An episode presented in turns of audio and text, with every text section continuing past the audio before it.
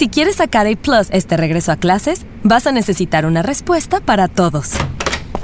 Papá, ¿un polinomio de segundo grado tiene raíces en los números reales? Eh, bueno, um, Papá, ¿por qué las arañas tienen ocho patas? este, eh, No es complicado. Con ATT todos sacan A Plus en este regreso a clases con nuestras mejores ofertas en todos los smartphones. Se aplican restricciones y excepciones.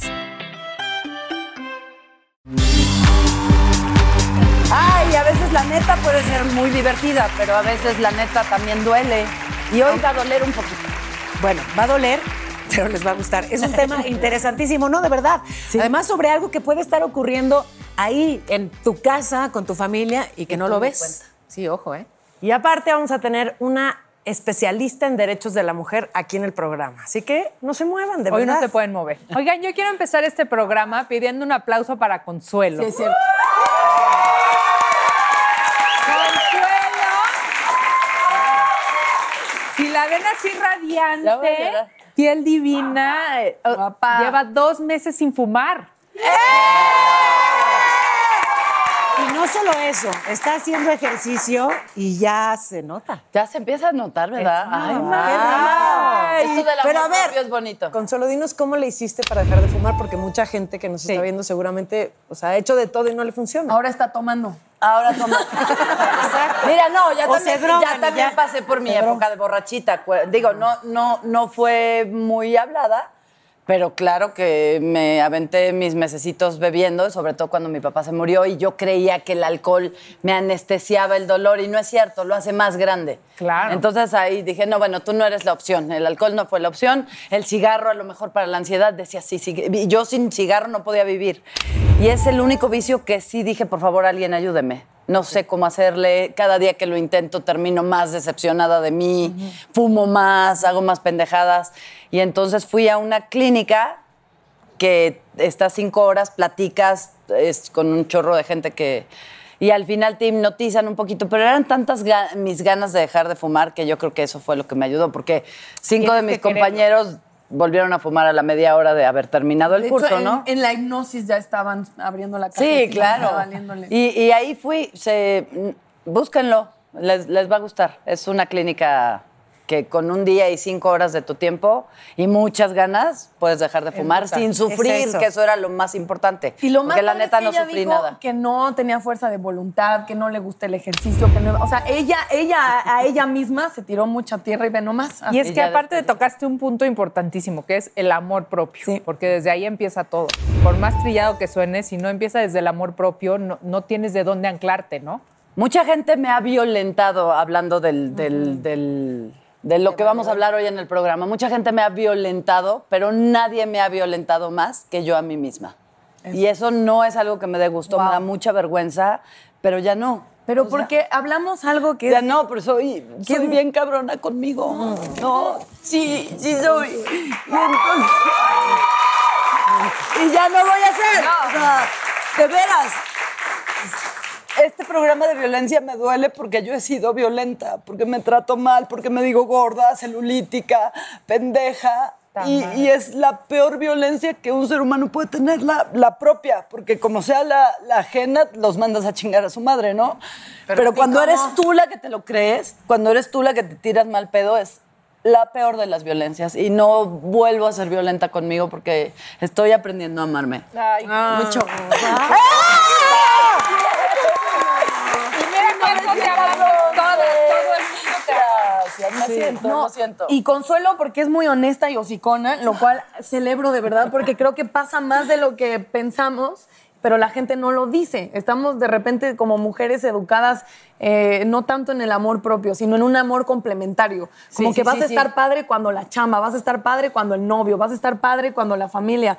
Tú deberías estar padre tú y, y no estamos muy educadas así. Entonces, Consuelo lo está abriendo, pero creo que es general y yo sí creo que yo no hay persona con la que sea más dura y a veces violenta que conmigo. Sí. O sea, de- Yo cosas igualmente, ¿eh? feas. yo también soy dura y violenta. No sé si violenta, pero soy dura conmigo y es, mira, es un común denominador. Pero a ver, Consuelo, nos decías cómo le hiciste para dejar de fumar, pero ¿cómo, cómo entras a este proceso de ya, de decidir que ya no vas a permitirte ser violenta contigo? ¿Cómo lo estás? Porque además estás todavía en ese proceso. ¿Cómo? ¿Cómo le Este- haces? ¿Cómo te sales de ese como pensamiento feo contra ti? Me todavía, no, no es algo fácil. Me cacho a veces este, viéndome en el espejo y. ¿No? Y no sé, el, el mundo me está rebasando. Lo que está pasando en el mundo me está rebasando. Eh, la violencia contra las mujeres, contra los perros, los incendios, las, y agrégale que yo me trato mal, dije, no, estás bien pendeja, ¿no? O sea, ya por lo menos que tú estar contigo sea un refugio de paz, no de horror. Y entonces eh, en eso estoy, leyendo, buscando, ejercitándome. Yo no sabía que el ejercicio podía tener tantas eh, cualidades, de verdad. No, no, decía, ay, pinche mamón. Si no hago ejercicio, no, no- no siento el día. ¿no? Y decía, ay, ay, pinche mamona. Hoy se lo- sí, cierto. Si no haces ejercicio. No sientes nada, mija, porque pues ya uno... Pero es que el cuerpo está como, como, como que te lo agradece. El, el cigarro te cansa mucho.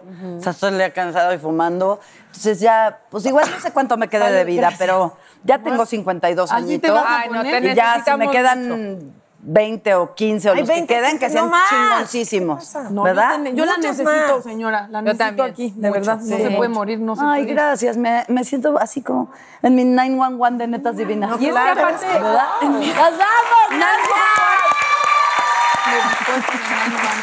Y es que es lo que tú dices. De repente empiezas a darte cuenta. Yo, por ejemplo, creo que nos pasó a todas. O sea, la muerte de, de Kobe Bryant y de su hija, Ah, que frágiles son. nada tenemos asegurado. O sea, de verdad hacer un plan en media hora es como reírte de, o sea, no tienes nada asegurado. Entonces, si no te quieres, te cuidas y una vez más vives el presente y aprovechas el presente, yo creo que a todas nos dejó helada, ¿no? Yo Helada. de verdad no Cuatro podía ni respirar. no Yo podía tengo ni- una Siete más, meses pero la bebé. cuatro hijas, siete meses la bebé. Ay, Jackie, perdóname que sea tan cruel, pero Dale. si, si- ¿cómo res- o- qui- ¿Quién recibe una noticia así? O sea, imagínate la mamá, No, la esposa que aparte He es mexicana, pensando en bendita. ella todo, Todo el el día. Yo también, día, rezando por ella y en un pidiéndole a helicóptero y Dios. todo. Perder un marido debe ser algo durísimo. Pero perder una No hija. hay manera. No, no. O no sea, hay es- manera, no, no tiene palabras. No, No, o sea, me dan no, ganas de llorar nada más de pensarlo. Sí. Eso.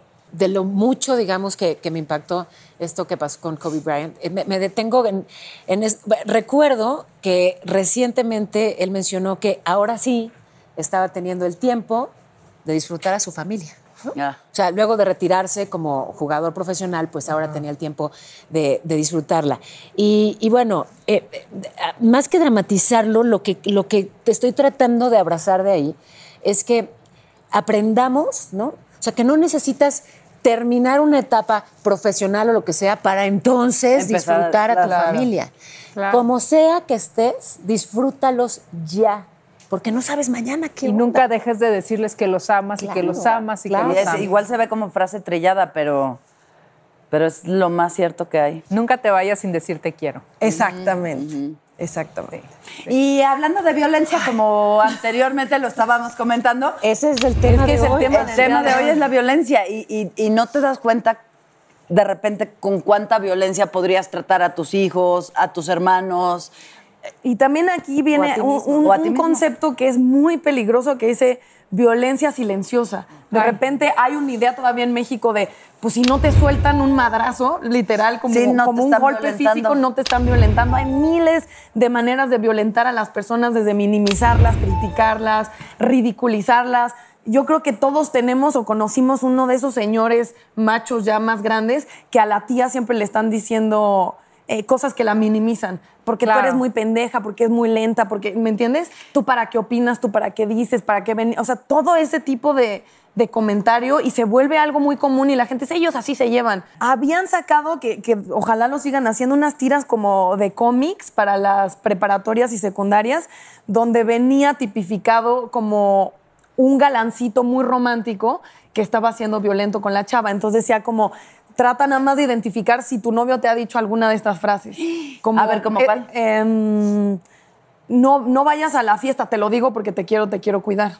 Todo lo que tiene que ver con no tomes tu decisión, toma la que yo digo porque te quiero, ¿me entiendes? Te prohíbo porque te protejo. ¿no? Te protejo, te, o sea, te chingo O sea, toda la vida, no- pero flores, así no chocolates. lo dice, pero así ahí está ahí, está cerquita y no nos damos cuenta, justamente por esta violencia silenciosa, esta que no se expresa claramente, que no se expresa físicamente, a veces ni siquiera verbalmente, pero que está ahí. Y yo solo le suelto un dato y no se trata, ojo, eh, ni de que nadie entre en pánico, ni de que se mueran de la angustia, ni de que les dé gastritis. No.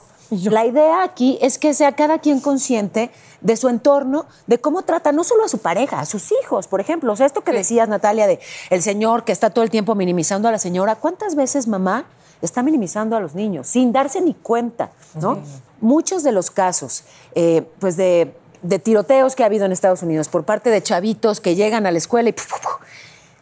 forman parte de familias en las que no se podría detectar, ¿no? Y que tú pensarías que, Normal. eh, digamos, pues eh, digamos familia tradicional, eh, funcional, y todo lo digo sobre, entre comillas, porque aquí hemos hablado que hay muchos tipos de familia y funcionan o no funcionan. Pero, ¿sabes? Eh, ni siquiera con carencias, eh, parecería, ni emocionales, ni económicas, ni de, Ni de ningún traumas. Entonces, ¿sabes? Que, que po- todo podría parecer estar bien y sin embargo está ahí aumentando un enojo, un enojo, un enojo que luego explota. Pero no es una sociedad en general enojada. Cuando pasa eh, el tiroteo de Columbine, hace Michael Moore un documental que de verdad si no lo han visto creo que es de las de las teorías de la violencia sociales más importantes que hay que se llama Bowling for Columbine y él lo que hace es decir busquemos la raíz de por qué por qué puede llegar a suceder que un estudiante de verdad haga una masacre y, y asesine a sus compañeros y a sus maestros y entonces literal va y habla con Marilyn Manson y le dicen pues dicen que Marilyn Manson ha sido muy violento en sus videos y en sus canciones y entonces la influencia no es por los videojuegos.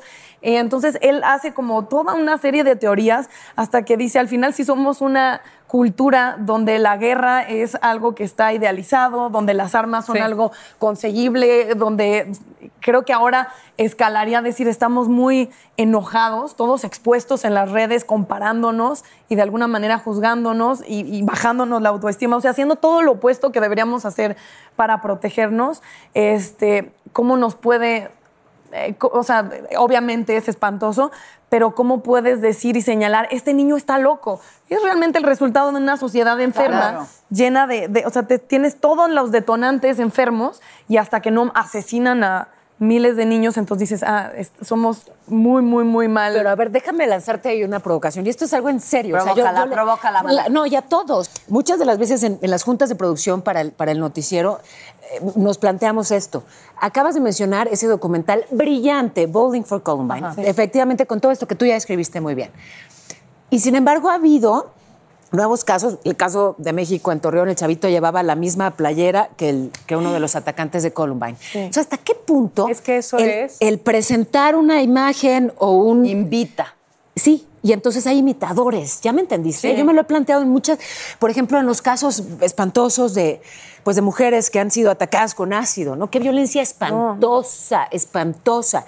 Pero entonces, yo retomo un caso en el noticiero para, para hablar de la necesidad de cambiar la legislación y que se sancione y qué tal. Y hasta qué punto le estoy dando ideas a los violentos, eh, el ex enojado, para que vaya y haga lo, mismo. mismo. O sea, sí me lo cuestiono todo el Es muy tiempo. cierto, Sí. Paola. Entonces, Muy. informo o no informo, tapo el sol con un dedo. ¿Qué hago? Es que sí, es una línea muy, muy delgada, Paola. Por eso tenemos la suerte que más adelante, en nuestro siguiente bloque, vamos a hablar con un especialista que ojalá nos ayude a resolver la mayoría de nuestras dudas. Nos surge.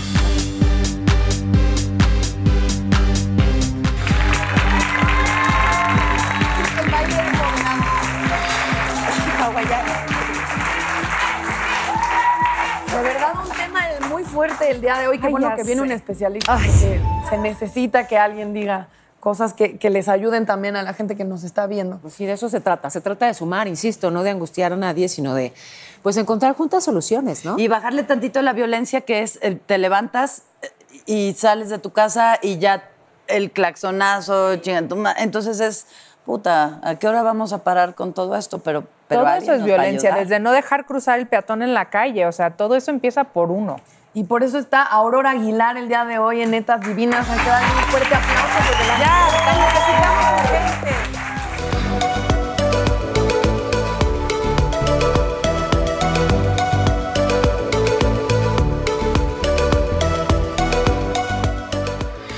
Todo, Hola. bienvenida, bienvenida, de verdad, muchas gracias, gracias por estar aquí. Gracias por la invitación, con mucho gusto. Qué bonitos ojos, cuéntanos de la muchas violencia. Muchas gracias.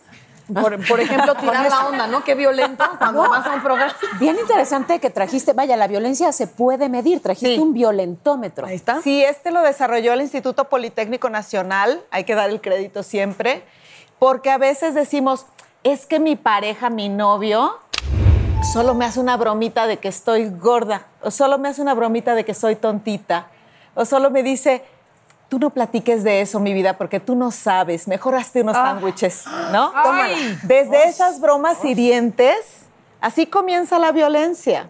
Y luego podemos pasar a chantajear, pero a nadie nos ha pasado, ¿verdad que no? A mentir o a Creo que se salió engañar, una mamá ahorita. a ignorar o ley del hielo. Fíjate que yo me siento muy culpable porque en, en mi forma de amar a mis hijos, de alguna forma los violentaba. Es si no, es si no te portas, si no hiciste lo que yo esperaba que tú hicieras, ya no te hablo. Y no, me- no, me- no- no te me hacer. Y te Eso- ibas a Tijuana con tus otros Con mis otros hijos. Súper violenta, claro. Ley del hielo es una manera es de ser, de hacer violencia, de, violencia. ejercer violencia. Pero, además- cuando no lo sabes, ¿se justifica? No. Bueno, para eso son estos programas y muchos otros. Antes decíamos, a ver quién está de ustedes de acuerdo con esta afirmación. Una nalgada a tiempo Ah, es mira. Ah, correcta. siempre. Ah, yo estoy de acuerdo con esa. No, cinturonazo a tiempo era en mi familia. Bueno, pues no. Yo y no. les voy a ¿No? decir por qué. El cerebro humano se desarrolla de atrás para adelante. Es decir, primero las funciones básicas. A un niño chiquito de dos años o tres años no le puedes pedir que tome una decisión de vida, ¿no? Claro, claro. Porque la parte maravillosa de ser humano se desarrolla entre los 21 y los 25 madura.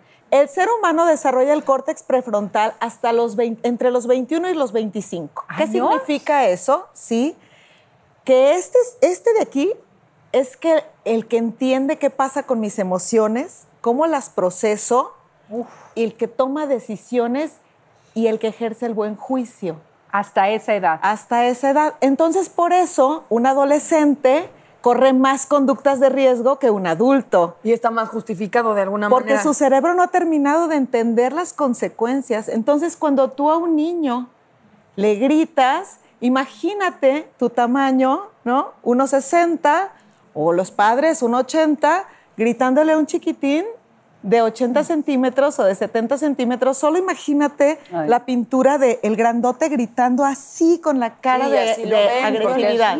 No, y- claro. y para el niño, y fíjate que el cuerpo humano genera una cosa que se llama somatización. Y entonces el niño empieza a tener miedo.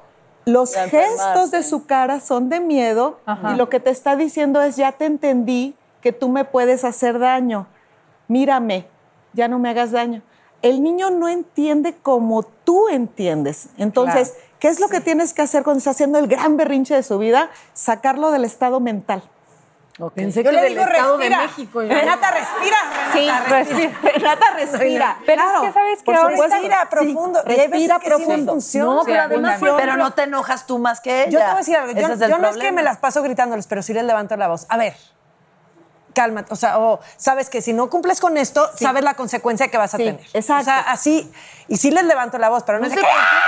Ay, No, ya, ya que te quisiera, me asustaste. No quisiera. A veces sí, a pero veces- respiro profundo antes. Yo no quiero las consecuencias de Jackie. No, porque se Pero además todos decimos, oye, a mí me dieron un cinturonazo y yo salí bien. Aquí, aquí el- lo que tenemos que ir entendiendo es que justamente cuando los adultos creemos que los adolescentes y los niños tienen nuestra madurez para tomar decisiones, nosotros provocamos muchas veces conductas incorrectas. Por ejemplo, que tome conmigo. Ay, no. Ay, no, no, no, no, no. Mejor, bueno. Tiene 12 años, hay que darle unas chelas y que tome aquí en la casa porque pues eh, luego allá no vas a ver cómo. Pues sí. sí, el, el problema es que cuando hay un menor de edad bebiendo o ingiriendo sustancias, esos, el daño en su cerebro, en los neurotransmisores, lo que generan es que el córtex prefrontal no termine de madurar nunca. Eh, pero a ver, decía algo bien importante hace, hace un rato, Jackie, cuando, cuando regaña a sus hijas, bueno, cuando corrige, perdón, o educa y forma a sus hijas, les habla de consecuencias, no de castigos. Eso es importante, ¿no? Importantísimo. O- Porque también es otra forma de violencia. Veo por ahí en tu violentómetro que está, según veo, como más eh, pensado en, en parejas, eh, asumo, ¿no? Pero también es aplicable a, a los niños y a la educación. O sea, esta parte de, de ridiculizar, de ofender, de descalificar o incluso de mentir, engañar, chantajear, es súper violento y afecta horrible a los niños, ¿no? Sí, porque mira, Paola, la violencia tiene que ver con el poder. Efectivamente, un hombre violenta a una mujer, pero Porque también una poder. mujer violenta a un niño. Claro. Se violenta cuando puedes. Si tú ves a uno más grandote que tú, le piensas un poquitín. Tiene que ver con el poder. Y ya si nos vamos a otros rollos de hace 25 mil años, al patriarcado. Por ahí con los romanos, que fue la primera vez que se escribieron las leyes en el mundo, en toda la civilización. Bueno, Hammurabi antes algo Este, bueno, sí, pero digamos ya un código penal y etcétera, como tal, delitos. Pero fíjate, los paterfamilias, los hombres, entre sus propiedades estaban las mujeres y los niños que pertenecían a esa familia. Y, eran parte de su riqueza, además de las vacas, las cabras y todo lo que se sumara a las tierras, las mujeres y los niños, de tal Ay, manera que con eso pagaban impuestos. Así se medía para el pago de impuestos. Y hoy dirías tú, oye Aurora, ¿y eso qué tiene que ver con los romanos? Fíjate que hoy a nosotras las mujeres nos da muchísima emoción que nuestro papá camine el pasillo con nosotros y nos entregue a la custodia de otro hombre. Ajá. Exacto, qué horrible. Porque las mujeres teníamos que estar bajo la custodia de un De pater alguien. familias, de un hombre. Sí, porque pasas de ser objeto de cuidado de un padre al de un esposo y nunca eres una Hace persona. unos días conocí a una chica muy triste, muy jovencita, que estuvo casada y muy violentada y de repente dice, pero es que yo no entiendo por qué me violenta si yo fui suya 18 años. Ah, no, y le dije, eso. Por eso. porque las personas hacen con lo suyo lo que les da la gana. Entre otras cosas, tirarlas y pegarles. Pues es mío. Tú no eres de nadie. ¿En qué consta el círculo de la violencia? El círculo de la, violencia, de la violencia tiene tres partes. La primera es el crecimiento de la ansiedad, que es, mm, oye, te marqué a tu celular y no contestaste. No sé para qué te lo pago. Y ahí comienza, ¿no? La ansiedad y comienza eh, eh, eh, un estado de conciencia de miedo. Eh, ¿Dónde estabas, eh? Ahí ya te empiezas a sentir incómoda. E- Esa es la primera parte. Y crece. Porque la violencia siempre es progresiva, siempre es un proceso. Luego es el estallido de la agresión. Que pueden ser gritos, pueden ser golpes, pueden ser diferentes manifestaciones, como lo vemos allá en el violentómetro, amenazas. Pero aquí está el estallido. Ahora ahí te viene la tercera parte, que es la más terrible, Cabrón. porque es la que mantiene a las mujeres dentro de, la vi- de- de los estados de violencia. La reconciliación o la luna de miel. Ah, que la chingada. Yo no te quería pegar, no fue mi intención gritarte, nunca lo voy a volver a hacer. La serenata para que me La perdones. serenata. Oh, cultural O en México. El tamaño del ramo de flores. Claro. Y entonces empieza una cosa que se llama personalidad bonsai, en donde el maltratador le corta las ramas a la, a la víctima. Y entonces ya no te juntes con esas amigas de las netas, oye, porque quién sabe qué cosas muy empoderadas. poner. No, óigame, no. Están muy empoderadas. Oye, ya no tu mamá, qué horror tu mamá, ya no vayas. Y entonces te empieza a aislar. Te quedas aisladita, personalidad bonsai, chiquita, completa pero Me chiquita. encanta esa el personalidad bonsai. Y de ahí pasas a una cosa que se llama síndrome de Estocolmo doméstico.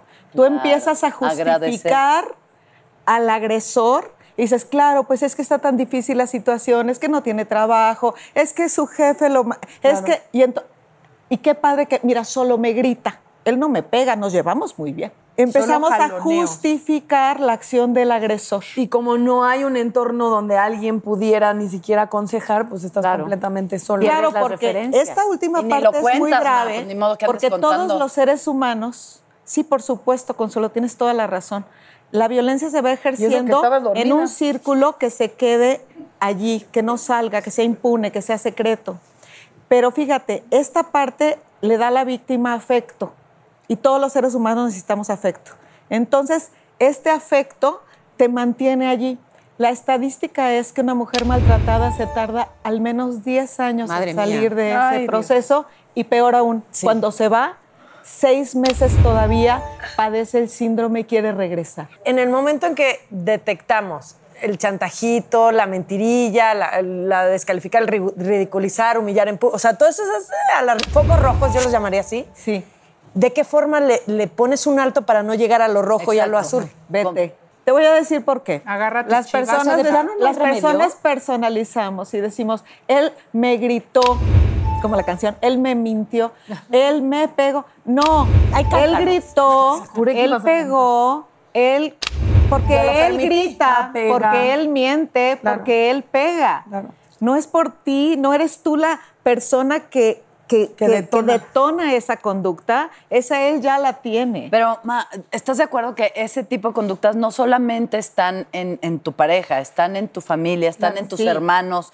Entonces, hay lugares de los que no te puedes ir. O sea, Pero no te puedes puedes ir del una- lado de tu madre que te está violentando. Pero ¿A puedes cómo poner recoges? Ya de límites, adultos ¿no? sí se puede ¿Cómo, te ¿Cómo cuidas, pones límite y dices, yo no, per- Yo no te permíteme, eso. no te puedo permitir que me grites. No, no te puedo permitir que me, que me humilles. No, no voy a caer en tu chantaje. Evidencia la conducta y di, no lo acepto. Pero efectivamente una relación nociva, una relación que te hace daño, es una relación o que debes tú de poner límites o que te debes de ir. Porque el problema es cuando tú mantienes esta creencia de que las cosas se van a arreglar o de que es pasajero o de que fue el golpe o el grito o la amenaza fue temporal. No es cierto. va a cambiar. Es progresivo. Sí. O sea, si tú eres autónoma, entonces detectas algo que no está bien y te puedes ir. Pero si no eres autónoma, ¿a dónde te vas?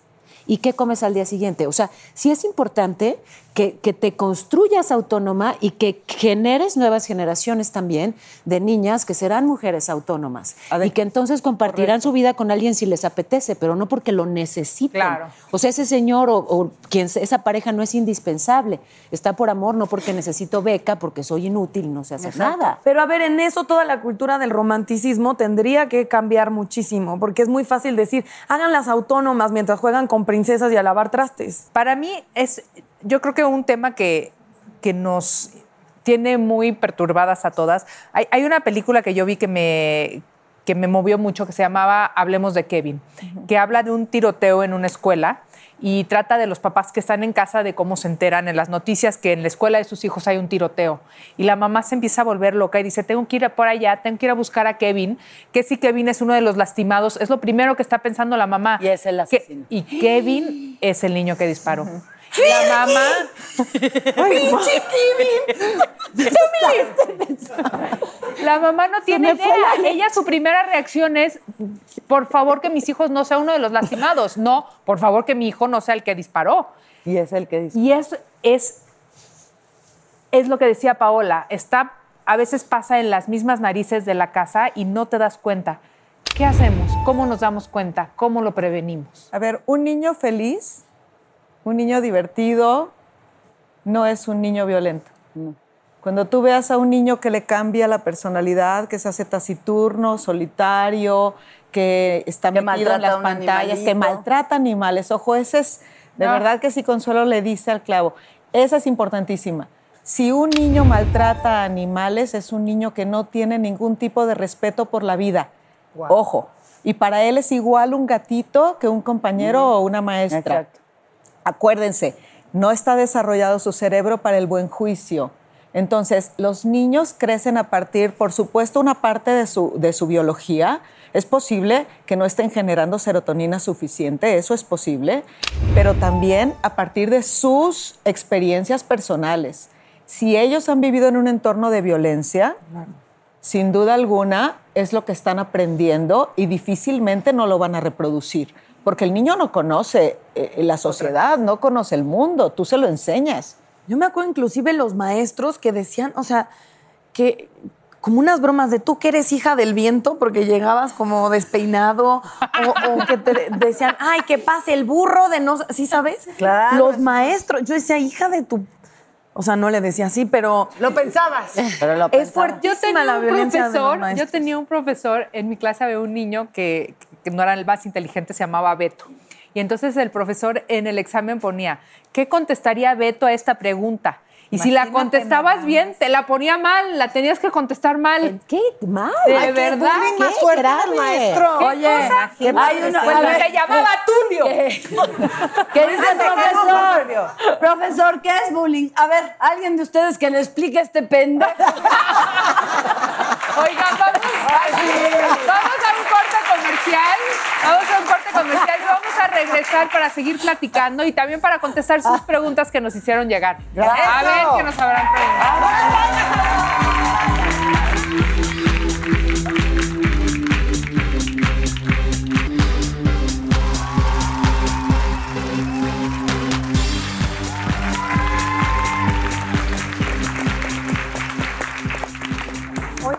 Justo ahorita nos estaba diciendo una, un- creo que una característica ahí complicada en las relaciones humanas cuando, cuando estás proyectando tus propias inseguridades en el otro.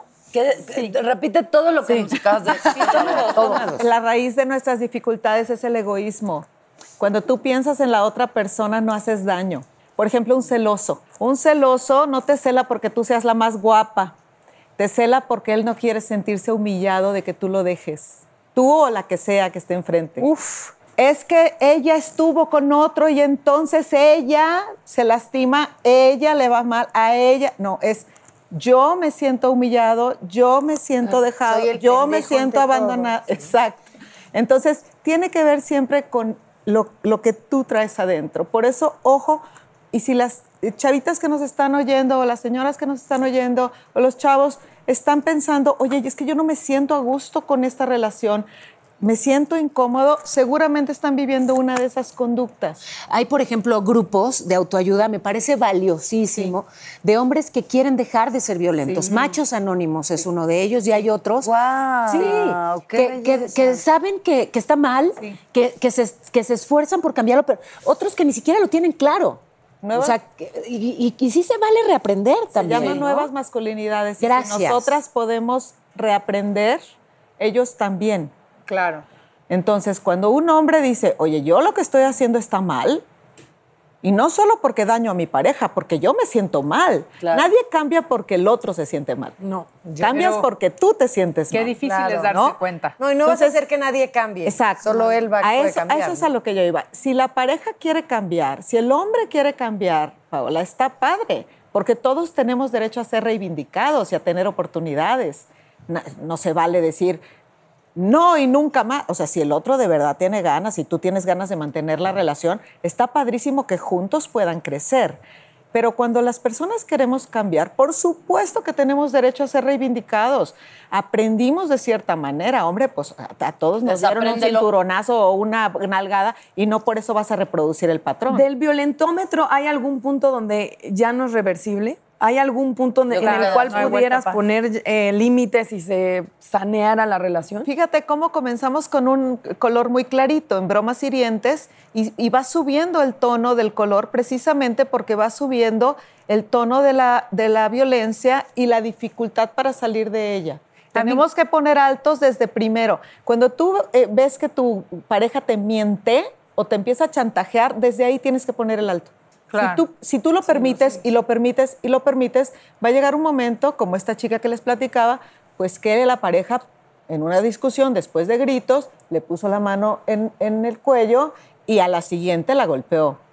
¿No? Ella no logró poner estos límites. Y si pasas ese colorcito, llega un momento, acuérdate, del síndrome de la violencia, del, de- del Estocolmo doméstico, en el que tú vas a empezar a justificar su acción. Bueno, yo les hago una pregunta. ¿Ustedes qué creen si es correcto o no, estando, por ejemplo, en un restaurante o en un bar, un grupo de amigas, y que un desconocido mande tragos para todas? ¿Es o para atención? una persona. No ¿Es te una hagas, a ti sí te atención? gusta. A mí me. Ay, a mí me a mí me gusta, pero está muy mal.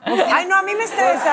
A ti te mí me estresa. me pasa y me estresa porque digo, se va a malinterpretar si aceptas, si no aceptas es como grosería, pero si aceptas, ya nos dieron entradas. A A mí me me estresa que manden un trago y no paguen la cuenta completa.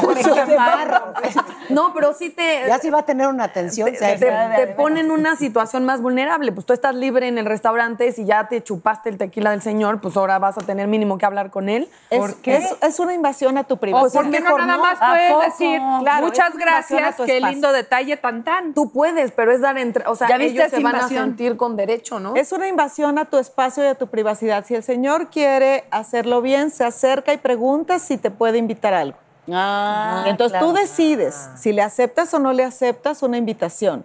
Pero si Él impone La la invitación. sobre tu opinión, está invadiendo y está en un límite chiquitito antes de hostigamiento. Pero si eres como Natalia y te encantan las cosas gratis. Entonces volteas, le cierras un ojito al Señor y ya No. lo estás invitando. No, yo sí tengo. Hay una regla con gratis. Gratis solo de gente que confíes y que sean amigos. Ajá, Sí, sí, porque si muy no, bien, que muy bien, claro. estar aguantando señores. Acabas de dar en el clavo. Tú no sabes si tú le dices que no a esa persona, si no te va a estar esperando afuera para agredirte. Ay, Dios. Ay, no, ya me Ojo. dio miedo. A mí Ya así me me voy a salir a Ya aquí ya no va a salir ni a No, la ya en mi casa, ya, Ya- gracias. yo sé que son guapísimas y les pasa siempre, pero no, es No, correcto. así como pues. siempre, no. No es, no es correcto, no, es correcto. Y esos son el tipo de, de cosas sutiles en las que la mujer empieza a empoderarse, empieza a estar al mismo... Empoderarse no significa ir en contra de los hombres, es simplemente dejar de ser consideradas un objeto y ser sujetos igualitos en decisiones. A ver, pero déjame decir algo polémico porque entiendo que para eso me contrataron. Eh, que- o sea, si por ejemplo me ofrecen una copa, no es mi poder y ejercerlo, el aceptarla y sin embargo eso no significa absolutamente nada. Absolutamente sí. Entonces a mí sí mándenme copas. ¿no? A mí también, Natalia, ya sabes. O algo así, ¿no? Oigan, yo para La un cambio nada más ya para despedirte, Aurora, de verdad que ha sido muy útil tenerte aquí. Muy, Pero yo te voy a decir algo, yo vengo de un matriarcado. O sea, mi papá es lo máximo para mí, pero mi mamá, o sea, mi mamá es de un carácter muy fuerte y ella es la verdad la que impone, o sea, mi mamá es de que aquí mis chicharrones tonan y no por mala, ¿eh?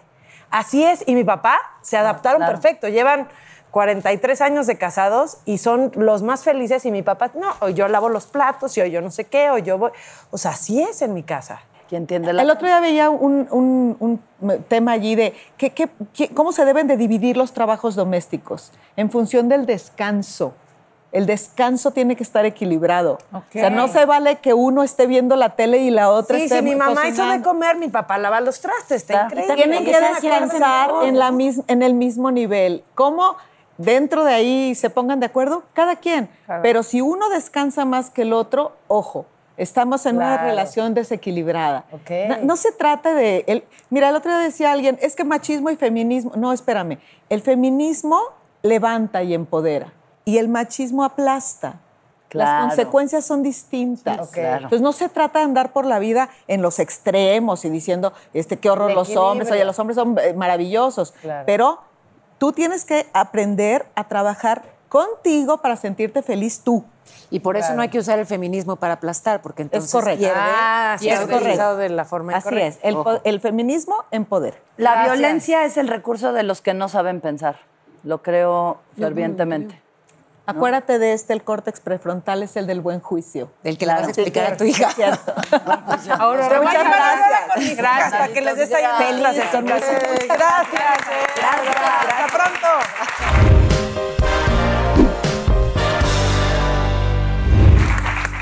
¿Se acuerdan de la hoguera y la manzana? Y... Yo la extraño. ¿Ya no hay manzana?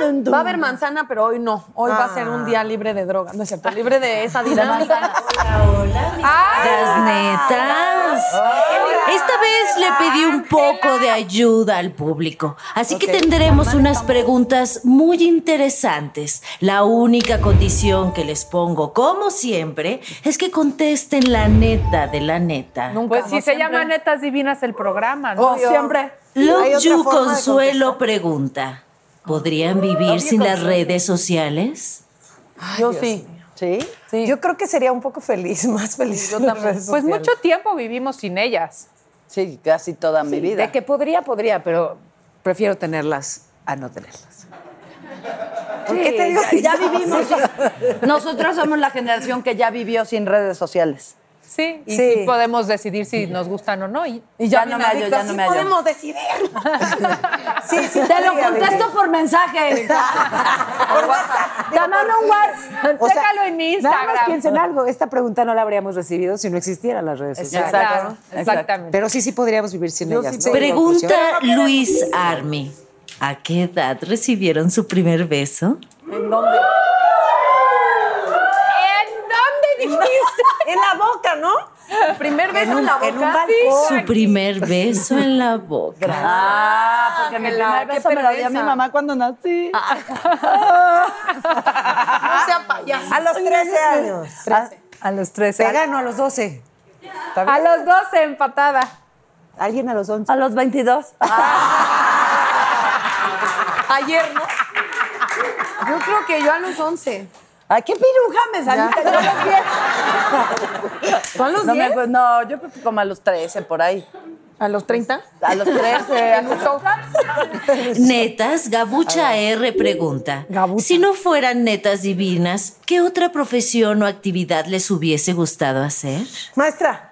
¿Maestra? No, no, patinadora artística. Bailé ballet toda mi vida, me encanta el ballet, pero, o sea, sí. Ayer justo estaba viendo unas competencias en Austria y yo así de, ¡ah! Sí, me hubiera encantado me ser encanta. patinadora. Sí te veo con Yo tu así, también. payasito. y- Triunfando. Sí, sí. La vuelta. Sí te veo. Ay, me hubiera encantado. Gimnasta olímpica, todo lo que tenga que ver con eso. patines, ¿no? A mí me gustaría ser como dueña de un antro o así. O, co- o cobrar mis rentas y ya. Bueno, ¿tú has probado No, tantas sí. profesiones? Psicóloga, psicóloga me gustaría. Sería queda muy buena- perfecto. Muy ¿Sí, buena crees? psicóloga. Yo iría contigo diario, pero no me alcanzaría. No, no te alcanzaría. ¿Cómo se llaman estas mujeres? Eh, control de calidad. ¿Cómo? Yo, yo sería. ¿Pero de la- alimentos? ¿De alimentos Control de calidad de todo. O sea, de como cuando te pones unos pantalones y sale un papelito inspeccionado por y sería como- Duval. Sí.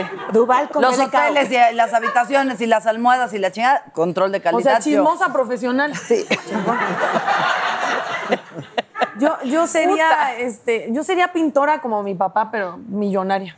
All right. All right. All right. No, hace sentido. Yo sería, si no fuera neta divina, podría ser cantante de pop. Sí te veo, vale, sí te veo. Sí, creo que se No, me una cosa, esa sí te la creemos. Pero no te Otra. Daniela. Serías Me diseñadora. encantaría ser editora de una revista. Sí, sí. Claro. Ser editora. O stylist. Rubí Macías les pregunta, ¿en algún momento de su vida han pasado por una depresión? ¿Cuánto tiempo tienes, Rubí Macías? Sí. Cuando murió mi bebé, estuve mucho tiempo de... ¿Cuánto tiempo?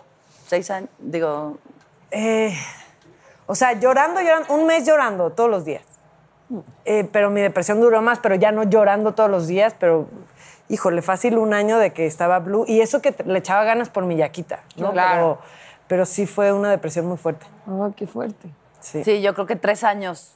Tres De- años. Desde, pa- porque se me juntaron todos los episodios. Entonces, divorcio, muerte de mi papá y cáncer. Entonces, sí, Ah, no, fueron bueno. tres años de. además- de, ah, muy Duro y. Y ojo, de repente pensamos que depresión es que te quedas encerrado en tu cuarto y que no abres ni las cortinas. No, o sea, puedes estar funcionando y sin embargo estar No, deprimido y yo sí lo he vivido. Yo, Sin parar y sin detenerme, pero la he vivido. yo el año pasado estuve de- de- exactamente así, con Sin una parar. depresión, funcionando y sin parar. Y tu bombón no pareciera que tus pecas. Suélteme, depresiva.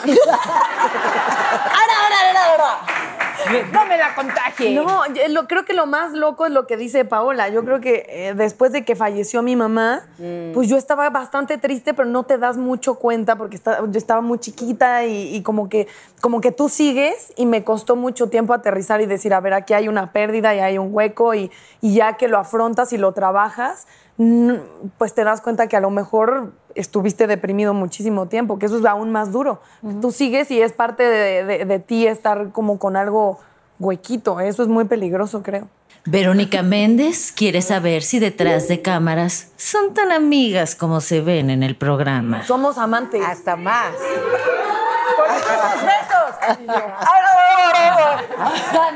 Sí, hoy, hoy lo estaba pensando. A ver. Hoy lo pensé. Excuse me. Me señora. gustaría ser más amigas, o sea, me gustaría vernos un poquito más de lo que nos vemos, Pero cada quien, o sea, Nuestras pero la amistad no tiene bien, que ver con la claro. pegostiosidad. Yo sé que están a un mensaje de distancia y que basta con que Claro. digan netas 911 para que estén ahí todas. 100%. Pero pues es que la mamá está dedicada a las cinco chamacas, la otra entre los escenarios y los dos chamacos. No lo digas. Tú en tu pirujería. no- No, ¿Pero qué Mi crees, mejor amiga vive en Arandas, no la veo literal nunca. Y Pero tomamos aquí. la llamada, ah, vino aquí, ¿se acuerdan? Claro. Tomo una llamada y es como, o la veo y es como si nos acabamos de Sí, ver sí, sí, ayer. sí. O sea, eso Sí. pasa aquí que, Sí. que no nos vemos porque no grabamos y el día que grabamos es como, Sí, no, sí, nos sí, ponemos nos al día queremos. y así. Sí. mucho. Nos Sí, queremos, nos queremos, de verdad. muchísimo, pero hagamos un pacto De vernos más. de vernos más. Va. Va. ¡Poderes de las netas divinas activas! Fue nuclear, ¿viste? Gracias, netas. Ya, ya, ya, qué Esa fácil. parece como llamada de sex line, ¿no? Así. El número que usted marcó no está disponible. Ah, no, esa no es. Pues ya se acabó el programa. Ay, ya, pero no se preocupen, traten de relajar. Ay, usted ni llore que estaba dormida hace rato y ahora resulta que... Y ahora quiere más, ahora no quiere pero sí hay una, o sea, sí la violencia, sí todo, pero hay una frase que- con la que yo crecí que dice, no hay cabrón sin su pendejo. Entonces, nosotros no somos las pendejas de ningún cabrón y pónganse fuerte el blindaje y no permitan que nada ni nadie les haga daño, porque no venimos a este mundo a sufrir. Es verdad. Gran frase. De un amigo, se llama Gandhi. Oigan, nuestro próximo programa, Los secretos detrás de las telenovelas. ¡Anda! Esa es mi ¡Ay! nunca más se lo van a decir aquí. Le voy a preguntar. ¡Los cuento todo! Sí, yo les voy a contar todos mis secretos de telenovelas. Gracias, gracias por venir.